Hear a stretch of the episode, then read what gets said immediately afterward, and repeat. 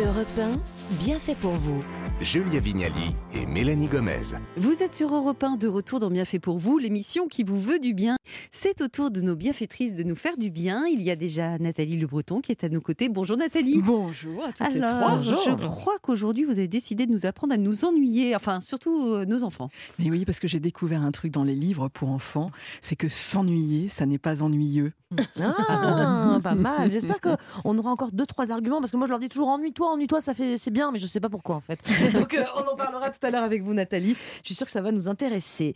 Euh, on y revient dans quelques minutes. Avant ça, on va écouter Cécile Coumeau. Bonjour Cécile. Bonjour tout le monde. Alors vous êtes sans cesse à la recherche de nouvelles expériences enrichissantes et cette semaine, pour bien fait pour vous, vous avez décidé de, de vous engager comme bénévole dans une grande aventure pour voir si, ben justement, se mettre au service des autres, c'était effectivement la recette du bonheur. Alors. Oui, en tout cas, toutes les études le disent. hein. Venir en aide aux autres booste l'estime de soi, ça fait grimper le niveau de sérotonine, vous savez, la fameuse hormone du bonheur, ça fait baisser la tension artérielle. Certaines études ont même montré que les altruistes auraient une espérance de vie plus longue que ceux qui ne le sont pas. Donc, euh, j'ai pas hésité, hein, j'ai testé pour vous. Je me suis donc inscrite comme bénévole sur le Trail Walker de l'ONG Ah. Oxfam, qui est une marche solidaire. Mais attendez, si je me souviens bien, vous avez participé à cette marche. Rappelez-nous de quoi il s'agit. Oui, oui, c'est une marche de 100 km à effectuer en moins de 30 heures en équipe de 4. Et alors, chaque équipe doit recueillir 1500 euros de dons hein, pour soutenir évidemment bah, toutes les actions de lutte contre la pauvreté d'Oxfam. L'édition qui a eu lieu ce week-end même était autour de Lyon et ça a permis de recueillir quand même 380 000 euros. C'est une belle, belle Ah histoire. ouais, Bon, si j'ai bien compris, vous avez euh, rangé les baskets et vous êtes inscrite en tant que bénévole. Quel était votre rôle exactement? Alors, les 170 bénévoles, on était 170 mobilisés, étaient présents un peu à tous les niveaux de cette marche. Il y en avait pour tous les goûts, en fait. On pouvait conduire des navettes, euh, marcher pour baliser le parcours, s'occuper des points de ravitaillement, enregistrer les marcheurs lorsqu'ils repartaient. Et on manquait pas d'énergie pour les encourager parce que dès le départ, vous êtes totalement galvanisés par l'énergie collective. Écoutez. Soyez fiers, soyez fiers de cette mobilisation. Je vois ici sous cette arche ces yeux, ces yeux qui brillent. Je vois ces sourires, ces sourires qui affichent la réussite possible d'un monde nouveau, la réussite possible d'un monde qui conjuguera au passé injustice et inégalité. Vous êtes là pour cela. Avez fait en sorte que Oxfam, grâce à vous, puisse continuer son combat. Vous êtes aujourd'hui la constellation d'espoir. Les étoiles, c'est vous. Le décompte tous ensemble. 5, 4, 3, 2, 1, Oui, mais l'ambiance, le monsieur, dis Ah donc. oui, hein, ouais. Et, et ce qui est dingue, c'est que quand il dit ça, bah vous le croyez en fait, que vous êtes un héros, tout simplement. Que vous soyez marcheur ou bénévole, vous le croyez, c'est ça qui est dingue. Et donc rien que ça, ça fait grimper l'hormone du bonheur, je vous oui, assure. hein. J'imagine aussi les liens qui se tissent entre bénévoles. Ça fait du bien aussi, non oui, ça? exactement. En fait, on forme une, une équipe hyper soudée parce qu'on est tous là, finalement, bah, pour la même cause. En fait, on est vraiment pendant tout le week-end dans notre bulle, à 200% avec les marcheurs. Alors écoutez-nous. À l'arrivée d'un des points de contrôle numéro 6, les marcheurs ont 70 km dans les pattes, il fait nuit, les ampoules ont commencé à germer sur les pieds, donc pas question de mollir ni pour les marcheurs ni pour les bénévoles. hein. Allez, on y va, on y va, on y va. Il y a de la soupe et du fromage. Allez, bravo Allez, bravo Bravo, Alors, je vais prendre deux petits bouts de saucisson, s'il te plaît. Un petit bout de fromage. Plus petit, s'il te plaît. Oui ouais. Un peu petit quand même. Allez, ouais, mais ça commence à avoir du mal à passer. Super, merci.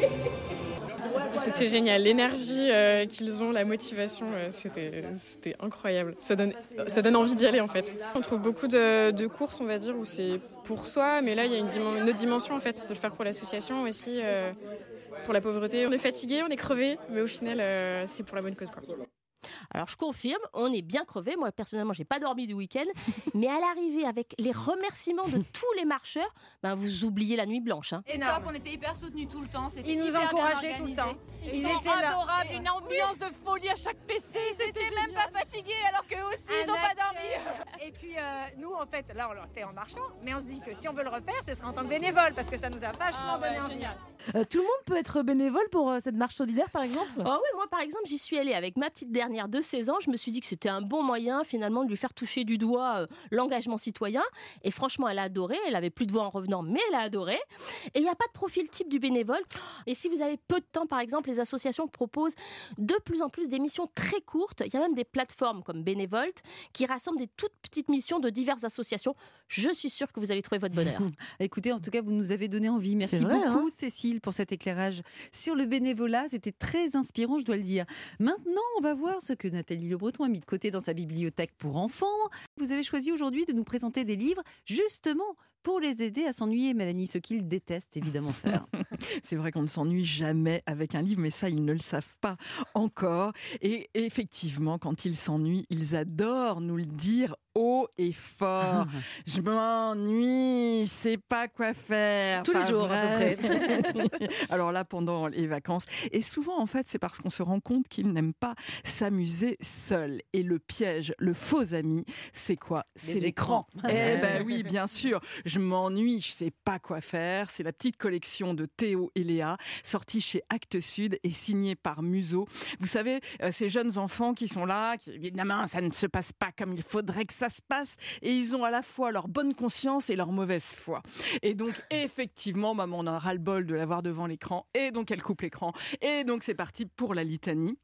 C'est drôlement bien fait parce que ça nous parle, si vous voulez, à la fois des enfants et de nous, c'est-à-dire de notre malaise, c'est-à-dire on est pris au piège.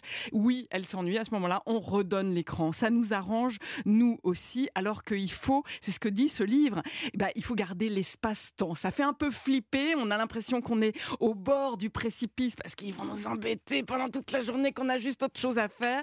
Mais il faut juste arriver à passer ce cap pour que ben, d'un seul coup ait trouvé la bonne idée. Hein, parce que bah va jouer dehors, mais non, il y a rien à faire, il pleut. Bah va jouer avec tes copains. Non, ils sont tous au centre aéré. Ah oui, mais c'est toi qui as choisi, ma copine, c'est toi qui as choisi. Et donc effectivement, par exemple, leur faire raconter euh, cette histoire d'ennui avec leurs petits personnages, leurs figurines, etc., leurs poupées. Eh bien ça, c'est un très bon argument parce que là, ils commencent à castagner leurs poupées et le temps passe et ils ne s'ennuient plus. Génial, quelle bonne idée. Il faut dire que nous-mêmes aussi, Nathalie, on ne donne pas toujours le bon exemple, hein, ni avec les écrans, il faut le dire, ni d'ailleurs avec notre suractivisme. Exactement, on est très mauvais pour lâcher prise. Je ne sais pas si vous avez remarqué. Pourtant, on a eu la Covid partie qui est passée par là. Pourtant, on a eu le confinement. On s'est dit plus jamais. Eh bien, si on est reparti de plus belle. Et donc, effectivement, excellent livre de David Cali. Ça s'appelle Un week-end de repos absolu. Vous en rêvez Mmh, hein oui, Vous en rêve. rêvez avec vos enfants et vous rêvez surtout qu'il vous fout un petit peu la paix. Oui. Complètement. C'est vrai. Voilà, livre de David Cali et Alexandra Huard. Et là, c'est juste excellent parce que c'est une mise en abîme de nos comportements d'hyperactivisme. Vous avez raison. C'est-à-dire que euh, on part, c'est le week-end, etc. On, arrive dans la maison de vacances. Le livre qui était là le week-end dernier, il est toujours là au même endroit.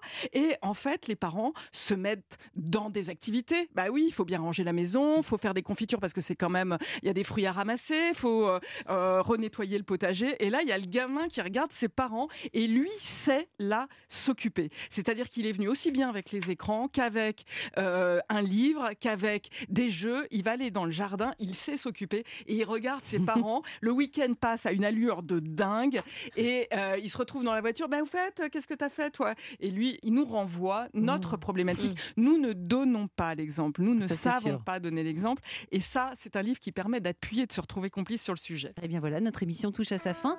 J'espère que vous avez passé une heure agréable sur Europe 1. Nous, on se retrouve demain à la même heure, Mélanie. Et de quoi parlera-t-on? Bah justement de vous, parce qu'il paraît que vous dormez mal euh, Oh, depuis vous quelques ça années. Parce que je vieillis, mais Mm. c'est pas obligé de dormir mal quand on vieillit. Eh bien justement, ce sera notre sujet euh, demain. On va voir si justement en prenant de l'âge, on dort de plus en plus mal. Et si c'est le cas, eh bien surtout on vous donnera des astuces pour éviter ça. Eh bien voilà, bien fait pour vous, c'est terminé pour aujourd'hui. Mais grande nouvelle, Mélanie, puisqu'on retrouve Christophe Ondelat, quelle chance. Allez, rendez-vous tout de suite pour On de la raconte.